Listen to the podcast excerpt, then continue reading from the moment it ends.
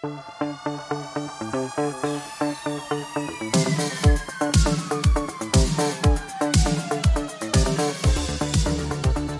aí pessoal, sejam muito bem-vindos a mais um episódio do podcast Economista Sincero, economista que mais trabalha no Brasil. E no episódio de hoje falaremos sobre as propostas das companhias aéreas para reduzir o preço das passagens que estão caríssimas. Eu só acredito vendo e quando eu estiver vendo, eu não vou acreditar. Além disso, abordaremos também as novas projeções do mercado financeiro para o Brasil, com destaque para a inflação. O episódio de hoje está imperdível, só que antes de continuar, eu te peço que vote na enquete que eu deixei aqui embaixo. Pois é, galera. Finalmente o preço das passagens aéreas podem começar a cair ou pelo menos parar de subir. Tá complicado viajar. Isso porque, nessa segunda-feira, as três maiores companhias do setor apresentaram propostas para a redução dos valores. Agora, aqui a gente já vê um problema, né? As três principais companhias são as três companhias que o Brasil tem. Fala aí o nome de outras. Goltan e Azul. Me fala aí mais cinco companhias. Não tem porra. Então é claro que as passagens serão caras. Segundo o Ministério de Portos e Aeroportos, a medida anunciada faz parte da primeira etapa do programa de universalização do transporte aéreo, que tem o objetivo de reduzir os preços dos bilhetes de avião. As companhias Azul, Gol e Latam que são as responsáveis por mais de 90% do mercado no Brasil, apresentaram cada uma propostas para reduzir o custo do transporte. Provavelmente elas almoçaram antes, a galera, bom, e aí, o que, que a gente vai falar? Vamos falar tal coisa. E eu também não culpo tanto as companhias, porque o Brasil é um lugar difícil de se operar, tanto que a maior parte das antigas acabaram quebrando e o pessoal de fora não se anima a entrar aqui. Pelo que foi divulgado, as estratégias contam com uma reserva de passagens a preços mais baratos, se compradas com antecedência, e aumento na oferta de assentos. As empresas teriam assumido dois compromissos principais: aumentar o volume de promoções e comercializar passagens para viagens domésticas com preços máximos entre R$ 699 e 799 reais. Essa eu quero ver. A Azul, por exemplo, ofereceu 10 milhões de passagens por até 799 reais no ano que vem, a proposta. Só que para ter acesso a essas passagens, o consumidor vai precisar fazer a compra com pelo menos 14 dias de antecedência da data de viagem. Porra, hoje você abre aqui o buscador, com 14 dias você paga muito mais caro. 14 dias é em cima da hora já para comprar. Já a Gol propôs 15 milhões de assentos por até 699 reais para compras com a mesma antecedência. Além disso, a companhia diz que vai fazer ações promocionais semanalmente, inclusive para quem costuma deixar para a última hora ou tiver um imprevisto. Última hora hoje em dia é comprar com um mês de antecedência. Com menos de um mês, está impraticável comprar passagem. Por sua vez, a Latam não estabeleceu um lote de passagens com preço limitado, mas assegurou que haverá uma promoção semanal, sempre com um destino abaixo de 199 reais, algum destino que ninguém quer ir.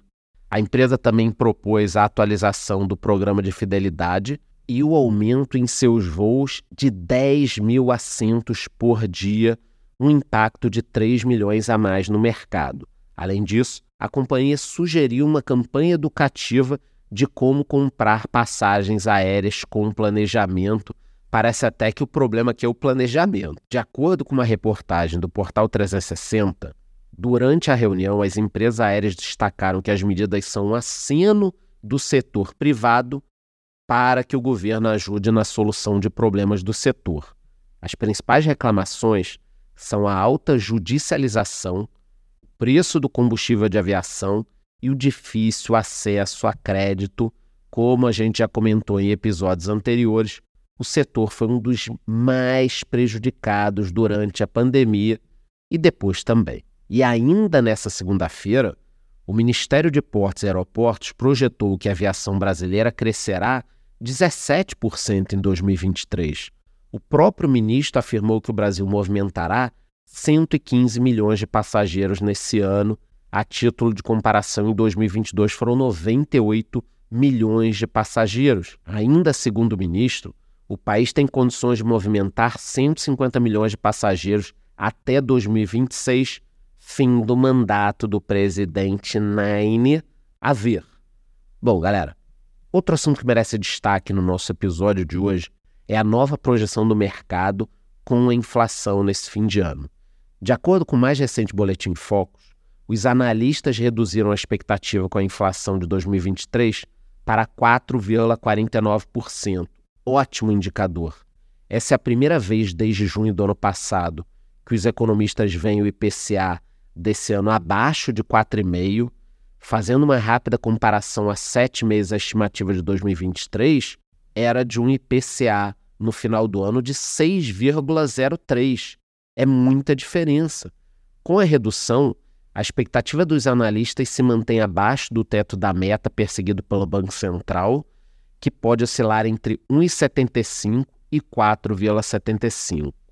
A gente lembra aqui também que em 2021, por conta da pandemia, o IPCA passou dos 10%, chegou a 10,06%.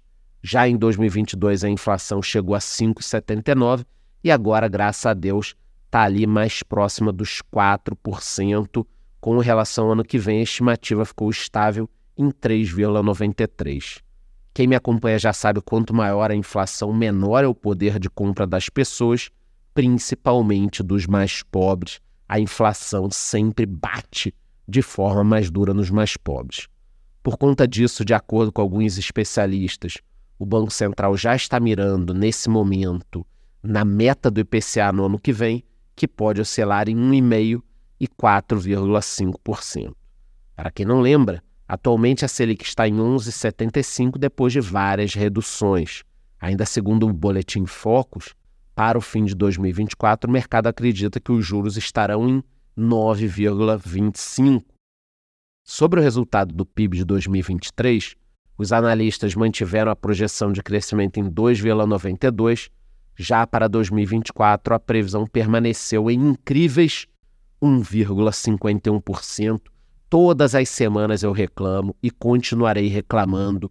Não é possível, porra, que o Brasil cresça só 1,5% enquanto China e Índia crescem 5, 6, 7% ao ano. Com relação aos investimentos estrangeiros, a previsão para a entrada de recursos no Brasil recuou de 61,5 bilhões de dólares para 60,3 bilhões, a gente tem que tentar conseguir mais investimento estrangeiro. Para o ano que vem, a estimativa de ingresso permaneceu em 70 bilhões de dólares.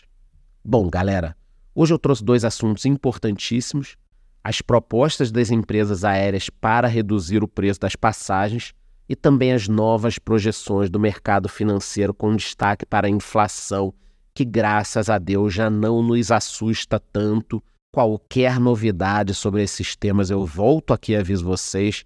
A única coisa que eu te peço é que me avalie com 5 estrelas no Spotify, responda a enquete que eu deixei aqui embaixo. Te vejo no próximo episódio.